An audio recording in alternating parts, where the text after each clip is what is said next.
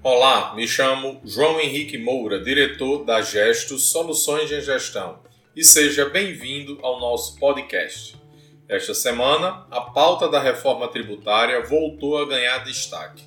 O presidente da Câmara, Rodrigo Maia, já avisou: se o presidente do Senado, Davi Alcolumbre, não colocar o tema em pauta na comissão mista, ele vai pautar no Congresso como forma de forçar o governo a trabalhar o tema.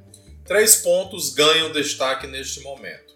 O primeiro é o veto do presidente Jair Bolsonaro na desoneração da Folha, onde foi vetado a postergação da desoneração até final de 2021.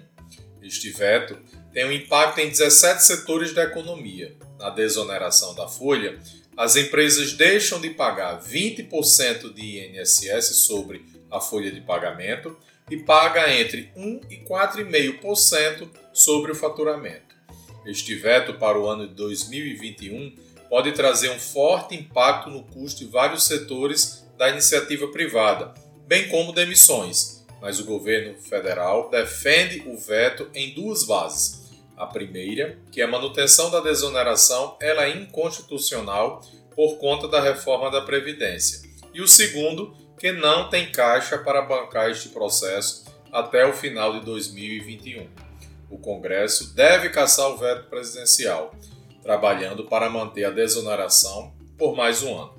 O segundo ponto de destaque na reforma tributária é a volta da CPMF, que teria como base de cobrança as transações financeiras eletrônicas. Este tema não tem a aprovação do presidente Jair Bolsonaro, mas o vice-presidente Mourão vem ganhando força na discussão deste assunto, que tem forte rejeição no Congresso e na sociedade. O terceiro ponto, que também terá bastante dificuldade para o governo, é a aprovação da tributação sobre os dividendos, ou seja, sobre a distribuição de lucros, que hoje é isenta de impostos. Os empresários defendem a ideia que as empresas já foram tributadas em suas operações, e isto é verdade. O ministro Paulo Guedes tem feito uma defesa muito forte sobre tributar dividendos, justificando que terá uma diminuição do percentual de impostos pagos pelas pessoas jurídicas e que não é justo que o lucro seja distribuído sem o pagamento de imposto de renda na pessoa física, o que é de comum entendimento para todos. A reforma tributária tem que acontecer urgente, pois hoje o Brasil tem uma elevadíssima carga tributária.